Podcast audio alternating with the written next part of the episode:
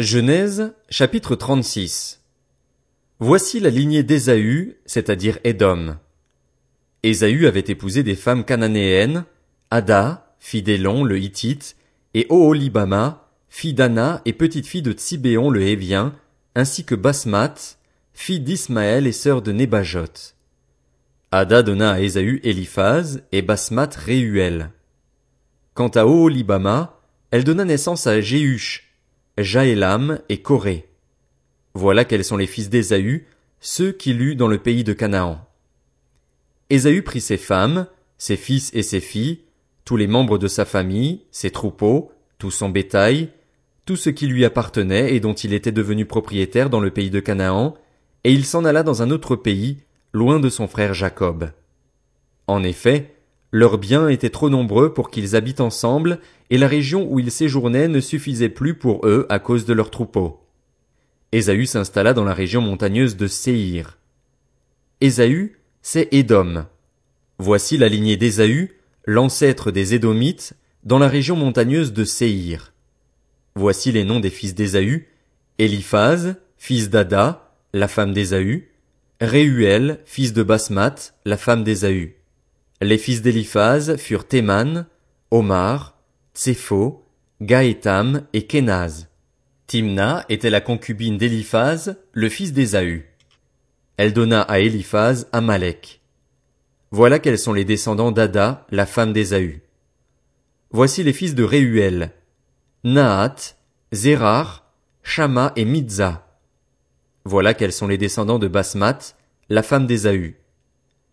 Voici les fils d'Oholibama, fille d'Anna et petite-fille de Tsibéon, femme d'Ésaü. Elle donna à Ésaü Jéhush, Jaélam et Corée. Voici les chefs des descendants d'Ésaü. Voici les fils d'Éliphaz, le fils aîné d'Ésaü. Les chefs Théman, Omar, Tsépho, Kenaz, Corée, Gaétam et Amalek. Voilà quels sont les chefs issus d'Éliphaz dans le pays d'Édom ce sont les descendants d'Ada. Voici les fils de Réuel, le fils d'Ésaü. Les chefs Nahat, Zérar, Shama et Mitza. Voilà quels sont les chefs issus de Réuel dans le pays d'Édom. Voilà quels sont les descendants de Basmat, la femme d'Ésaü. Voici les fils d'Oholibama, la femme d'Ésaü. Les chefs Jéhush, Jaélam et Corée. Voilà quels sont les chefs issus d'Oholibama, fille d'Anna et femme d'Ésaü. Voilà quels sont les descendants d'Ésaü et voilà quels sont leurs chefs. Voilà pour Édom. Voici les fils de Séhir le Horien qui étaient les premiers habitants du pays. Lotan, Shobal, Tsibéon, Anna, Dishon, Etzer et Dishan. Voilà quels sont les chefs des Horiens et les fils de Séhir dans le pays d'Édom. Les fils de Lotan furent Hori et Emam. La sœur de Lotan fut Timna. Voici les fils de Shobal. Alvan, Manahat, Ebal, Shepho et Onam. Voici les fils de Tsibéon, Aja et Anna. C'est cette Anna-là qui découvrit les sources d'eau chaude dans le désert alors qu'il prenait soin des ânes de son père Tsibéon. Voici les enfants d'Anna. Dishon et sa fille Oholibama. Voici les fils de Dishon. Emdan, Eshban, Jitran et Kéran. Voici les fils d'Etzer, Bilan, Zahavan et Akan. Voici les fils de Dishan, Utz et Aran. Voici les chefs des Horiens, Lotan, Shobal, Tsibéon, Anna, Dishon, Etzer et Dishan. Voilà quels sont les chefs des Horiens, les chefs qu'ils eurent dans le pays de Séhir.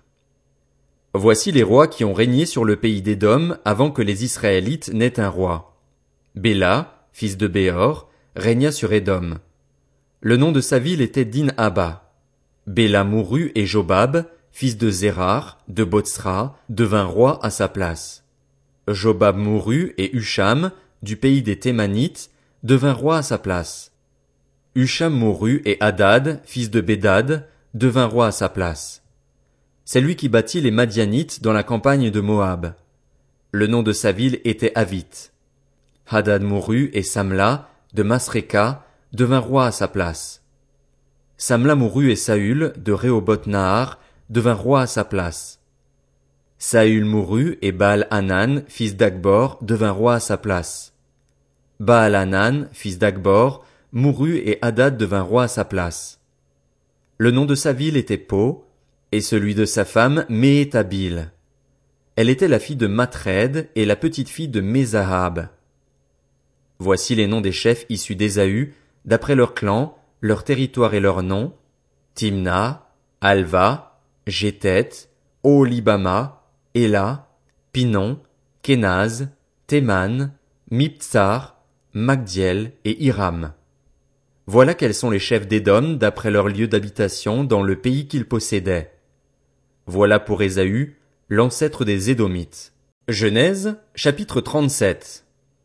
Quant à Jacob, il s'installa dans le pays de Canaan, là où son père avait séjourné. Voici la lignée de Jacob. À l'âge de dix-sept ans, Joseph prenait soin du troupeau avec ses frères. Le garçon était en compagnie des fils de Bila et de Zilpa, les femmes de son père, et il rapportait leurs mauvais propos à leur père. Israël aimait Joseph plus que tous ses autres fils parce qu'il l'avait eu dans sa vieillesse, et il lui fit un habit de plusieurs couleurs. Ses frères remarquèrent que leur père l'aimait plus que tous et se mirent à le détester. Ils étaient incapables de lui parler sans agressivité. Joseph fit un rêve, et il le raconta à ses frères qui le détestèrent encore plus. Il leur dit. Écoutez donc le rêve que j'ai fait. Nous étions en train d'attacher des gerbes au milieu des champs, et voici que ma gerbe s'est dressée et est même restée debout. Vos gerbes l'ont alors entourée et se sont prosternés devant elle. Ses frères lui dirent, Est-ce que tu vas vraiment régner sur nous? Est-ce que tu vas nous gouverner? Ils le détestèrent encore plus à cause de ses rêves et de ses paroles. Joseph fit encore un autre rêve, et il le raconta à ses frères. Il dit, J'ai fait encore un rêve. Le soleil, la lune et onze étoiles se prosternaient devant moi. Il le raconta à son père et à ses frères. Son père lui fit des reproches et lui dit, Que signifie le rêve que tu as fait? Faut-il que nous venions, moi, ta mère et tes frères, nous prosterner jusqu'à terre devant toi? Ses frères se montrèrent jaloux de lui, mais son père garda le souvenir de cela. Les frères de Joseph étaient allés s'occuper du troupeau de leur père à Sichem. Israël dit à Joseph, Tes frères ne s'occupent-ils pas du troupeau à Sichem? Vas-y, je veux t'envoyer vers eux. Il lui répondit, Me voici. Israël lui dit, Va donc voir si tes frères sont en bonne santé et si le troupeau est en bon état, tu m'en rapporteras des nouvelles. Il le fit ainsi partir de la vallée d'Hébron. Joseph se rendit à Sichem. Un homme le rencontra alors qu'il errait dans la campagne et lui demanda que cherches-tu? Joseph répondit, Ce sont mes frères que je cherche. Dis-moi donc où ils gardent le troupeau. L'homme dit, Ils sont partis d'ici. En effet, je les ai entendus dire, Allons à Dothan. Joseph partit sur les traces de ses frères, et il les trouva à Dothan. Ils le virent de loin, et, avant qu'il ne soit près d'eux, ils complotèrent de le faire mourir. Ils se dirent l'un à l'autre, Voici le rêveur qui arrive. Allons-y maintenant. Tuons-le et jetons-le dans une des citernes. Nous dirons qu'une bête féroce l'a dévoré et nous verrons ce que deviendront ses rêves. Ruben entendit cela et il le délivra de leurs mains. Il dit, N'attendons pas sa vie. Il leur dit encore, Ne versez pas de sang. Jetez-le dans cette citerne qui est dans le désert et ne portez pas la main contre lui. Il avait l'intention de le délivrer de leurs mains pour le faire retourner vers son père. Lorsque Joseph fut arrivé vers ses frères, ils le dépouillèrent de son habit, de l'habit de plusieurs couleurs qu'il portait. Ils s'emparèrent de lui et le jetèrent dans la citerne. Celle-ci était vide. Il n'y avait pas d'eau. Ils s'assirent ensuite pour manger. Levant les yeux, ils virent une caravane d'Ismaélites qui venait de Galaad. Leurs chameaux étaient chargés d'aromates, de baume et de myrrhe qu'ils transportaient en Égypte. Judas dit alors à ses frères, Que gagnerons-nous à tuer notre frère et à cacher son sang? Venez, vendons-le aux Ismaélites et ne portons pas la main sur lui, car il est notre frère, il est notre chair. Ses frères l'écoutèrent. Au passage des marchands madianites, Ils tirèrent et firent remonter Joseph de la citerne, et ils le vendirent pour vingt pièces d'argent aux Ismaélites qui l'emmenèrent en Égypte. Lorsque Ruben revint à la citerne, il constata que Joseph n'y était plus.